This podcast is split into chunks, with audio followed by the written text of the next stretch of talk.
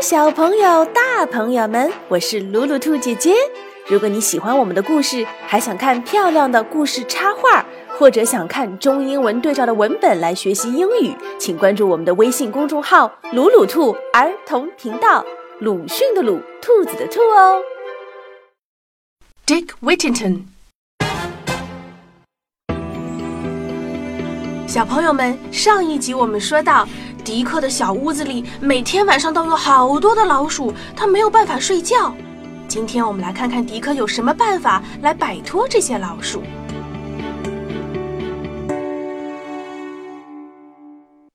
A week later, Mr. Fitzwarren asked Dick to see him. Here's your wage. Take it, Dick. You've done very well. Wow, a whole penny! I can't wait to go out and spend it. I'll go to the market now. Dick went to the big city market. There were hundreds of stalls. I've never seen so many things for sale. I could be here for hours. Ah, cats! A cat can keep those noisy mice away. I'll take the biggest one. Dick called the cat Tom. That night, the mice appeared as usual. This time, Dick was ready for them. Tom, go get them! Tom the cat chased the mice back into their holes. Well done, Tom.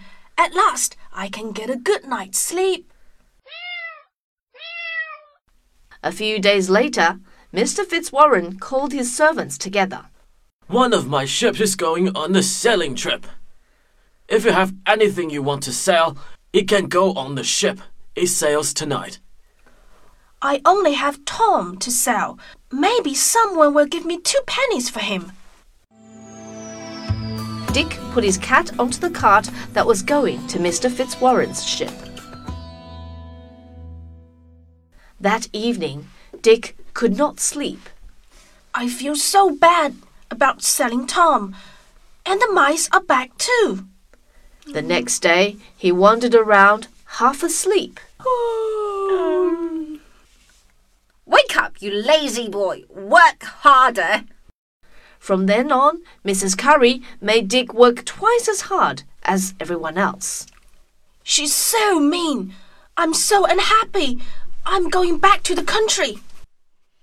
Early one morning, he slipped out of the house.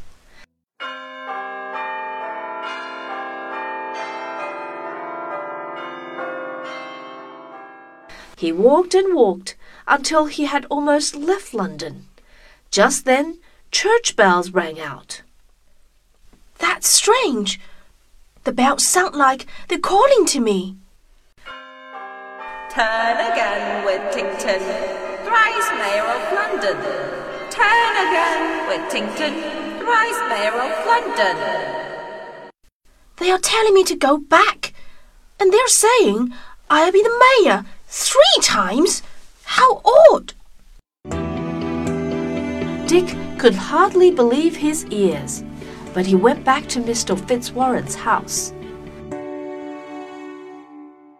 A surprise was waiting for him. Congratulations, Dick. You are rich. Ah? Rich? Me? The King of Barbary bought your cat. His palace was full of mice, and Tom chased them off. Here's what he pays for Tom two bags of gold. I can't believe it! I'm rich!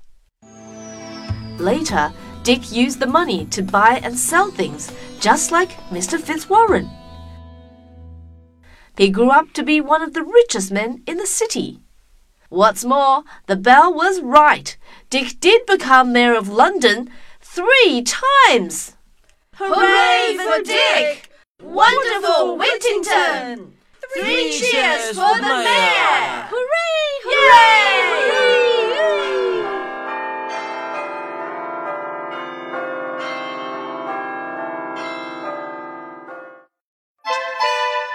重要的事情说两遍，邀请你关注可以学英语、听故事、看插画的微信公众号“鲁鲁兔儿童频道”。